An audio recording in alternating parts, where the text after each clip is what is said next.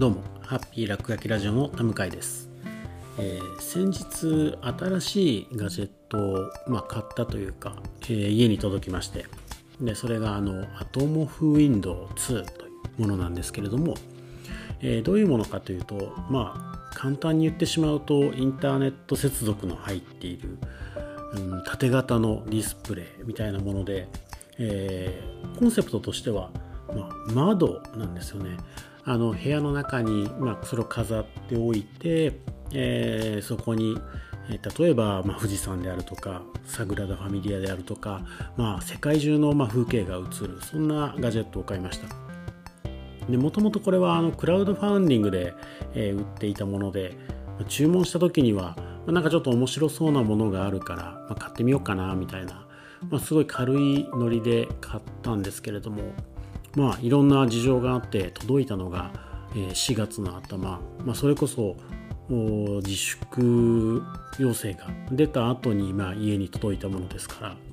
えー、リビングにま設置してみたところ、まあ、外に出れない分それだけなんかすごくま外の景色というかですね、えー、世界中の景色を見るようなものになっていてなんだかんだあ家族で過ごしている時にいいアクセントとして、まあ、活躍しているというわけです。まあ、まさかあの注文した時にはこんなことになるとは思ってなかったんですけれどもまあ結果的に、えー、こういう家からあまり出ない生活をしているからこそまああってよかったなと思うものになっています。まあなんか最初届いた時には、まあ、家族袖で全員で、えー、どこの景色が見たい、まあ、子供はハワイの海が見たいと言ってみたり、えー、大人はなんか静かな海が見たいと言ってみたり、えー、いろんな風に使ってるんですが今はもうなんかなんだかんだ、まあ、リビングの一部として、え、溶け込んでるんですが、まあ、最近ハマって、え、使っている風景というか、まあ、いろんな風景はあるんですけれどもその中の一つにあの暖炉というのがあってこれをこう夜静かな時間に、ま、つけるっていうのは結構いい感じだなと思って、えー、愛用して使っているんですね。でなんかちょうどツイッターを見ていたらあの Zoom でみんなで飲み会をするときに、えー、誰かがあの YouTube で焚き火を流す焚き火の映像っていうのを流して全員でそれを見ながら薄暗くして話すとなんかこう実際に焚き火を囲んでるようななんかしんみりした気分になるのがいいみたいなことを言っていてなんかその気持ちもすごくわかるなと、まあ、自分自身がその暖炉を見ていて思うんですけれどもこれ面白いなと思うのが実際その暖炉であるとか焚き火であるとかがまあいいなと思うのって、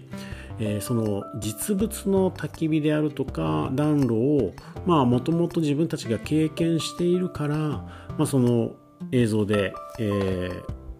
あ焚き火だなという感じになるんだなということに気づいたんですね。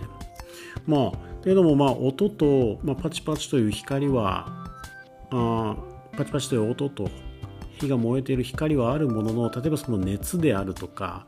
えー、薪が燃える匂いであるとか実際に、えー、本当の焚き火をしたり暖炉の前にいると感じる感覚は、まあ、実はなくて、まあ、自分の中にある経験が、え、その映像であったりとか音で、まあ、なんか想起されているんだなということに気づくんですね。となるとえこれから先、まあ、なかなか今リアルな経験がをすることが難しくなっている時に今までは実際に体験したものをこう再生する装置としてこういうものが使われていたのが、えー、逆に今の時代こういう時代だからこそできる新しい経験みたいなものをちょっと考えていかないとなんか過去の資産をずっと使い続けてい、えー、くことになりはしないのかななんてことをちょっとだけ思ったりもしました。まあまあそれを考えすぎかもしれないよと言われるとそうなんですけれどもでも確かになんかちょっと面白いなと思うのはうん例えば僕は昔モンスターハンターというゲームにハマっていたことがあってえ、そのゲームの中ではあ架空の森であるとか海であるとか大地であるとかを駆け回って、えー、肉を焼いて、えー、仲間と協力して、えー、敵を倒す大きなモンスターを倒すというものだったんですけれどもなんかその体験っていうのは確かにゲームの中ではあるもののなんかそこにあったその世界みたいなものは実はどこかに旅行に行った時とかと同じような、うん、思い出として残ってるんじゃないかなということを思ったりもしました。とはいえ、まあ、その世界もまた知っている自然をベースにして引き出しているのだとするとうんどうなんでしょうか。えー、例えばその自然であったりとか自分の中で何かを構築するための経験これをこう意識的にしていくこと特に僕なんかは子供の頃に野山を駆け回ってたとかそういう経験があったんですけれども子供たちにはそういう経験をなんかちゃんとさせて、まあ、いろんな複合的な経験感覚を作れるようにしておくみたいなことがうんこれからやること例えばその教科書の内容を読むことよりも、ま、重要なことになっていくのかななんてことを思ったりしたわけです。なんかこう今のこの話をしている間も横で、えー、暖炉がパチパチと燃えてるんですがうんなんなんかその自分が今こう考えること話をしていくことっていうのも、まあ、そういうことにそうですねなんとなくその焚き火を囲んで話している時のような気持ちになるというかうんその感覚が持っているものが何か自分のその思考に入ってくるんだなみたいなことを、ちょっと思ったりもしています。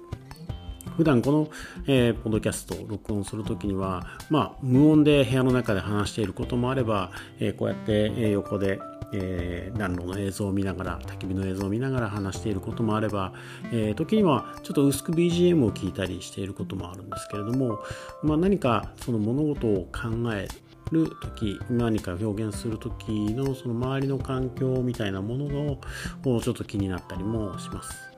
まあ、あなんかいろいろちょっとつらつらと話してきたんですが、まあ、このアトモフウィンドウ2っていう、まあ、最初に紹介したカッターガジェットはなんか思っていたよりも自分の家の中ですごく面白い存在になっていて今はま風景のサブスクみたいなものになっていてまあもともとはその一つ一つの風景を単品で購入するというプランもあったらしいんですが今はサブスクサブスクリプションで風景を使えるんですけれども最初お試しで入ってみたものをすごく当たり前のように使ってるので、まあ、このまま使っていくかなと思ったりします。なんかうんこの今までなかった感じ感覚の、まあ、消費というか、えー、欲求っていうのも、まあ、こういう時だからこそ気づくものなのかなと思ったりもします。ちょっと今日は取り留めのない話に、まあ、なってしまったんですけれども、えー、何かまた面白いなと思ったものがあれば紹介もしつつ、えー、気づいたこともまたこうやってお話できればなと思っています。というわけで今回はここまでにしたいと思います。さよなら。